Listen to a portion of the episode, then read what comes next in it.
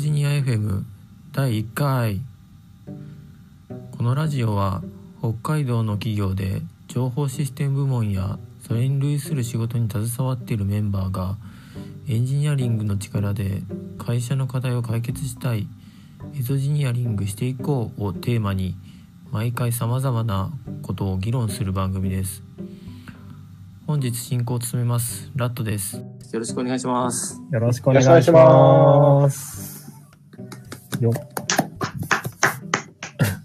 はい今回はコミュニティ立ち上げの第1回の放送ということで CSE 北海道通称エゾジニアがどんなコミュニティかを紹介したいと思いますまずはメンバーの紹介をしたいと思いますではケビンさんからお願いしますはい。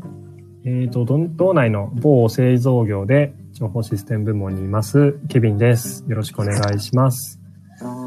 上司数歴は今のところ2年です。はい。お願いします。はい、えー、私司会をしておりますラットと申します。えー同じく道内の製造業で上司をやっております。まあ、実はもともとベンダー出身だったのですが、今年上司に入りまして、なので今年から上司道を歩き始めた上司1年生です。よろしくお願いします。お願いします。お願いします。いガスパルさん、いけますか？はい、いけます。えーはじめまして、えー私も道内で、えー非 IT 企業の、えー上司をしております、えーよろしくお願いします。よろしくお願いします。じゃあ、えっと、最後に、つっかーと申します。えっと、北海道に本社がある、えー設備サービス業で上司室やってます。上司室歴は4年目です。よろしくお願いいたします。はいはい、よろしくお願いします。お願いします。はい。それでは今回第1回ということで、エゾジニアというコミュニティの紹介をさせていただきたいと思います。まあ、あーこのエゾジニアというコミュニティは、北海道というローカルな地域において、ごく少数少人数で業務を担当することになりがちなな悩み大きい中小企業の上司やその関係者がみんなで悩みを共有しながら悩みを解決していこうというコミュニティです。まあ、このコミュニティはケビンさんが発起人なんですよね。はい。どういう経緯で立ち上げたかっていうところをどう説明していただけますか？はーい。ではですね、ちょっと長くなっちゃうかもしれないんですけど、いろいろちょっと経緯をお話しさせていただければと思います。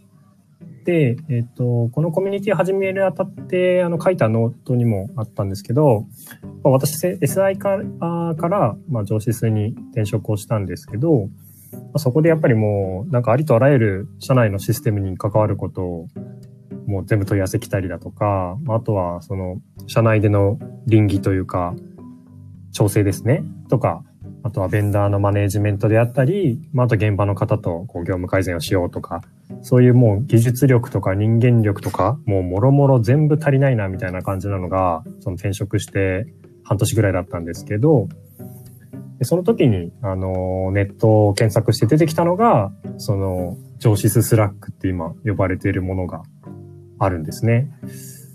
で、ここって、あの、まあ、ノートの記事にもリンクを貼ってるんですけど、まあ、やっぱりその、最初は本当に何、なんて言うんでしょうね、あの、キャスビーとか、ゼロトラストとか、もう正直何のこと話してるんですかみたいなレベルだったんですけど、今もよくわかってないんですけど、でもこう、今までその自分がなんて世界狭いの、狭いところしか知らなかったんだ、みたいな。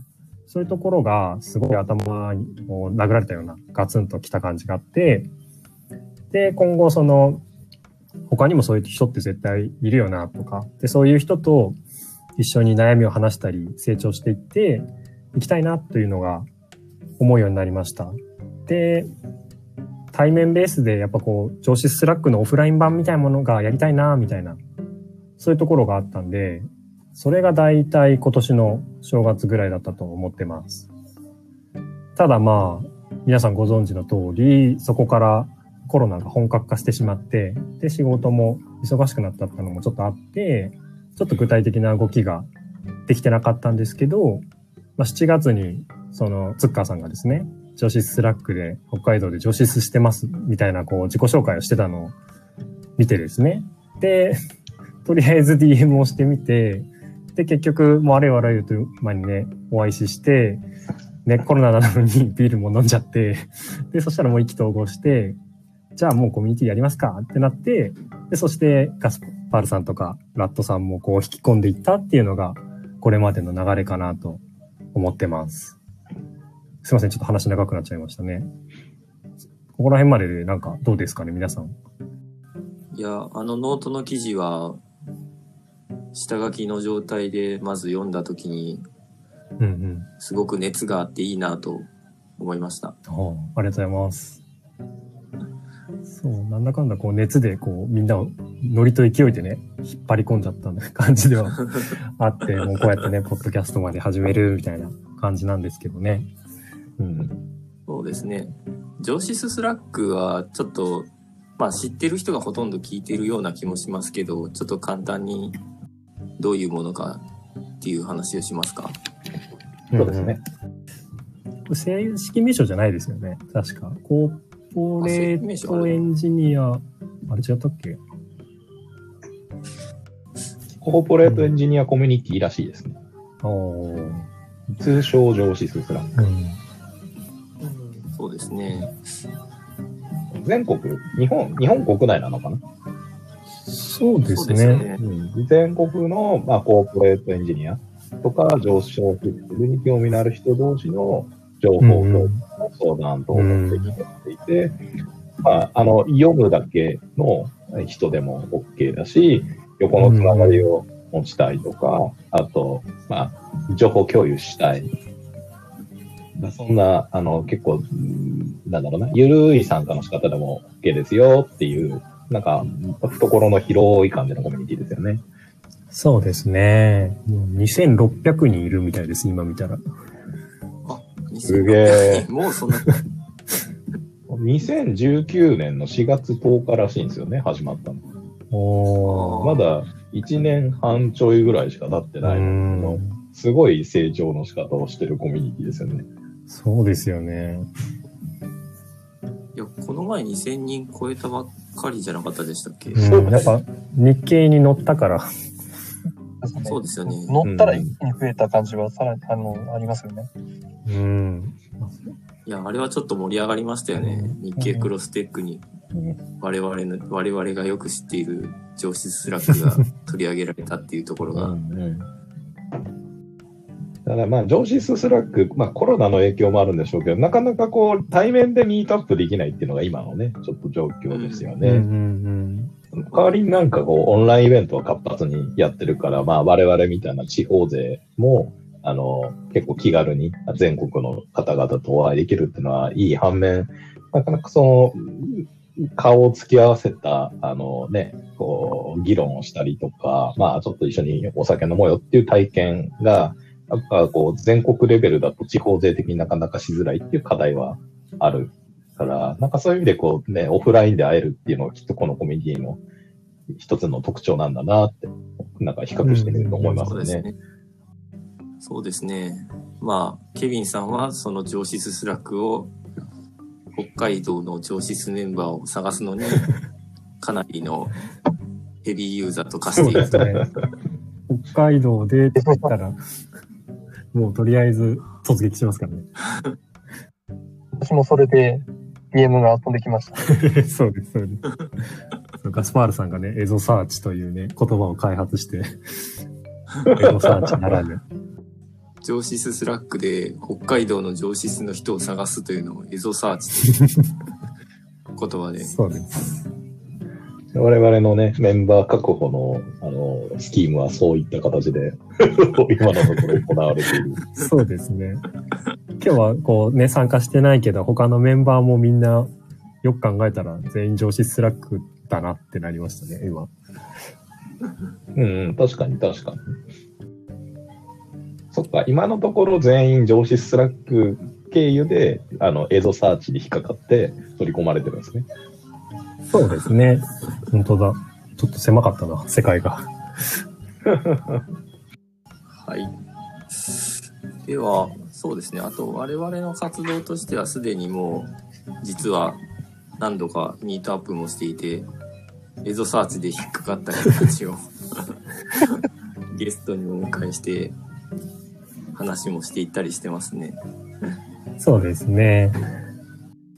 我々は割と専業で上司をやっている人たちですけど、兼業の人たちの話とかを聞くとかなり凄まじい話が出てきていいですよね。うんうん。やっぱね、どうしても情報システム室みたいな部門がね、ないところの人もいらっしゃるのでね、そういうところも含めるとやっぱ大変そうだなってのは、うん、思いましたね。上質業務の時間を確保すること難しいって話です。まあ、他に業務をやりながら、うんそういった上質系の業務をしてっていうのは、かなり厳しいところがあるかなと思いますね。うん。まあ、なので、今後も多分エゾサーチでメンバーを捕まえては、まあ今ちょっとコロナで厳しいですけど、ミートアップもしていきたいっていう感じですね。そうですね。うん。一回会ってしまえばね、こうオンラインとかでもね、割といいんですけど、やっぱ初対面でとかなると結構こう、手探りなところもあるのでね、そこら辺は、ちょっとなんか仲良くなってからみたいな感じはあるんですよね。そうですね。では、えっと、まあ、今後の活動のところなんですけど、まあ、あの、活動の目的のところでもあります、ミートアップで悩みを共有したり、まあ、あとはそこで得たものをノーツノートや、えー、ポッドキャストなどで、えーアウトプットしたりというのが活動、主な活動になるかなと思いますけど、何かそれぞれやりたいこととか、思いとかありますか？私から話してもいいですかね。はい。はい。まあ、やっぱこのポッドキャストの話からすると、なんかやっぱこう、通常会とかゲスト会みたいなパターンを作ってやっていきたいかなって思ってます。で、通常会って言ってるのは今いるメンバーで議論したいテーマがもういっぱいあるんで、それらをこうミートアップで話したり、まあ、このオンラインとかで話したりで、まあ、そのまま取って出しみたいな感じで出していきたいかなと思ってます。あとゲスト会に関しては、まあ、このコミュニティのメンバーじゃなくても、やっぱりこう同じような悩みとか思いを持っている方がいらっしゃるなってのがすごい思うので、そういう方をお招きして、こうお話を聞いていくみたいなことをイメージしてます。もうそれこそ、まあ女子スラックのいる方とか、別のコミュニティにいる方とかも、うまいことコラボしていければいいかなっていうふうに思ってます。そうですね。あと、ケビンさんの最初のノートで、割と他のコミュニティの方からの連絡何度もあったんああ、ですそうですね。よ発表したらなんか結構ね、拡散していただいて、結構割とあったので、ちょっとそ、これからそこら辺ともコラボしたいとは思ってます。では、ガスパールさんとかツッカーさんの方で、こういうことやりたいなっていうのはありますか？はい。あ、私はあれですね。まあ、ですね。ああ、あ合宿。いいなう。ん。そうですね。まあなんか、合宿で何やんのって話があるんですけど、なんかこう、温泉入った後に、こうね、みんなで和室でだらだら酒飲みながら、こういう収録をやるのもいいし、うんなんかこう、一つのテーマにのっとって、ちょっと、あの、ね、プログラマーの人だったらよくコーディング合宿とかして、あの、一個ネタ仕上げるとかやってると思うんですけど、何かこう、我々もちょっと、例えばね、クラウドの、えっ、と、サービス、AWS で何かこう、テーマ決めて、黙々自分でこういうことやるよとか、なんかそういう感じでね、ちょっとゆるーく行きたいなって感じですね。ああ、いいですね。う合宿行って、んうん、リアル上質温泉ですかね、お風呂で上質。まあ、ちょっとコロナの影響でね、どの程度ちょっとそれが実現できるかっていうのはあるんですけど、うん。まあね、GoTo のうちか。安いうちかな。みたいな。うんコロナのおかげで安くなってるっていうのがあるんですけどね。うん。まあ、逆に使わないと、ね、そういう旅館とかがなくなっちゃってしまいますからね。ね。新しい使い方かもしれないですね。はい、あのガス、あ、ガスパールさんの方あ、いえは、いえ、ガスパルさんが言ってたの肉のとこが行きたいから。ああ、定山系のね。定山系。あはい。お酒と焼肉食べれるとこですね。はい。あそこ行きたいですね。ガスパールさんは何かやりたいこととかありますか？うん、うん、そうですね。私も、あの、ハンズオン系はすごく好きで、いろんな、あの、えっと、まあ、勉強会とかでよくやるんですけど、高さんが言ってた温泉のやつは本当にやりたいなと思うんですよね。うんうん。そうですね。あとは、うーん、何かな。あの、ノートの、あの、アウトプット、私もちょっと積極的にやってみたいなと思ってて、うん。そうですね。私のような上司数1年生が見てもためになるような分かりやすい記事をこう作りたいなっていうのは私も思ってるところです。私ももともとはエンジニア出身ではなかったので、うん。こういう勉強会に参加して、ま、ま、まあ、どうや始めたり、迷ったところもあったので、そういう記事を書いてみたいなと思ってます。でも合算はもう我々にとっては大先輩ですよね。そうですか。一番テッキーだから。自覚はないんですけど、全然。いや、多分あの、テッキー系の記事めっちゃアウトプットしてほしいなと思ってます、個人的には。確かに。メールサーバーの運用とか。あ、そうそうそう。コーポレートテクノロジー一番詳しいと思う。うん答えられるかな。あのやっぱりそうですね。私もやっぱ1年生向けのあの記事は結構このコミュニティで生み出してたらありがたいなと思っていて、あの、私の所属企業も、まあ、徐々に新しい人、特に若い人を取っていきたいなという思いもありますし、社内移動とかね、そういう形で、ふポッと上司室に来ちゃったなんて人も出てくるかなと思ってて、やっぱそういう人たち向けに上司室ってこういうもんなんですとか、あの、こういうみましょうねっていうコンテンツを作らなきゃなと思ってたんですよね。なかなか一人とか、あの、自分の企業だけでちょっと整備するのがしんどいなと思うこともあって、なんかそういう意味では、まあ、そのみんなの集合地でね、ちょっと生み出せたら嬉しいなって思います、ね。いいですね、そういうの。確かに。うんうん案外その上司室じゃないところから上司室に来てる人いますよねい。ますね。うんうん、今日。今日、今日この子にいないメンバーの人たちだってね、お二人とも本業は経理とかだったりしますからね。うん経理財務。そうなんですよね。なんか割とその上司室、上司室というか情報系でバリバリやってきた人と、そうじゃない人の間に隔たりというというか、があるので、なんかそこをちょっとずつ低くしていけたらいいですよね。うんですね。そういう方々の知見ってすごい、コスト、システム入れて、実践したりとか、絶対必要なんで、そういうところですよね。そうですよね。そういうところの知見って絶対必要になってきますよね。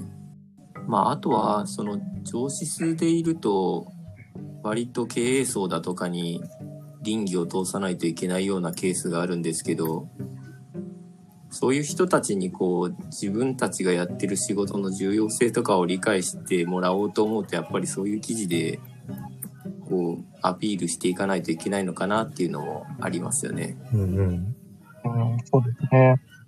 ツッカーさんなんかは結構倫理で苦労されてるのをよく見るんですが、僕、そうですね。あの、量をたくさん出してるので、なんか、結構知見は溜まってきたなとは思いますが、どっちか、うん、そうですね。倫理はやっぱりみんな、なんか会社によっても結構、あの、特性があるかなと思ってて、その辺は見てみたいですね。ああ、確かに。完全にでも目出せなさそうなあの、お蔵入りするパターンではなかろうか。大丈夫かな。あ、え、それはパブリックにできないってことですか？いや、わかんないけど。大丈夫か。そうなんですかね。まあ、あとね、やっぱりこう社、社内の他の事業部門とのね、役割分担っていうのが僕の最近のずっと悩んでるテーマだったりするから、そういう話もありますね。事業部門とのみたいな。そうそうそう。そうですよね。なかなかこの上司数の仕事を他の部門に理解してもらえないっていうところもあるんで、その辺の理解を高めるのにも、なんかこういうアウトプットを活かしたいですね。うん。知ってもらうみたいな。うんうん。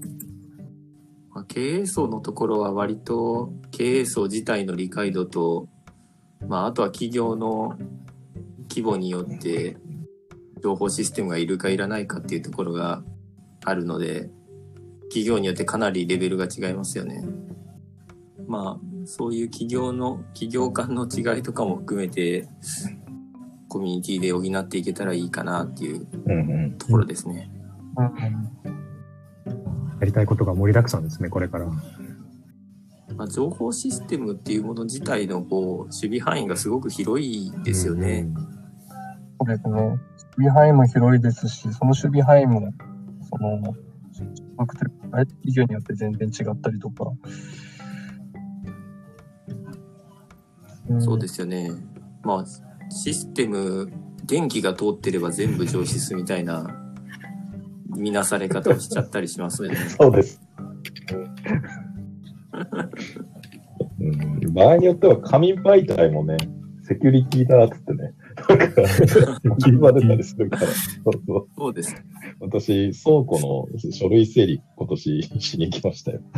ええか過去、情報が入ってれば全て情報システム的な。情報の部分だけ。30年前のなんかあの、前、前、んなんだ、先代の社長のなんか日記的なやつとかね、あるので。確かに重要なんだけどさ、これ、うん、セキュリティって概念だとどうなんだろうと思って。社社内的には貴重だしさ、あれなんだけど、どうしたらいいんだろうと思って、捨てれねえな、って話。まあ、なので、中本当に規模の小さい会社で上司数されてる方ってものすごい苦労をされてるんじゃないかなっていうところですよね。まあ横横のつながりがないと結構しんどいのかなっていうところで我々のコミュニティが役に立てればいいかなっていうところですね。そうですね。僕らがつないだり、逆につなが、つなげてもらったりとか、いろいろそういうことをしたいですね。まあ、コミュニティ始まったばかりなんですけど、えっ、と、いくつか連絡事項があります。えー一つは、えーノートをエゾジニアとして公開しております。このラジオも記事にしますので、そこにリンクを貼っておきます。はい。じゃあ、エンディングになります。このラジオでは皆様からの感想、話してほしい話題、出演希望などを募集しています。ツイッターでハッシュタグで、すべてカタカナで、ゾジニアをつけてつぶやいてください。そうすると、ケビンさんのそうですサーチが飛びます。ぜひたくさんのフィードバックをおお待ちしてます。はい。では、第1回の放送は以上です。はい、ありがとうございました。ありがとうございました。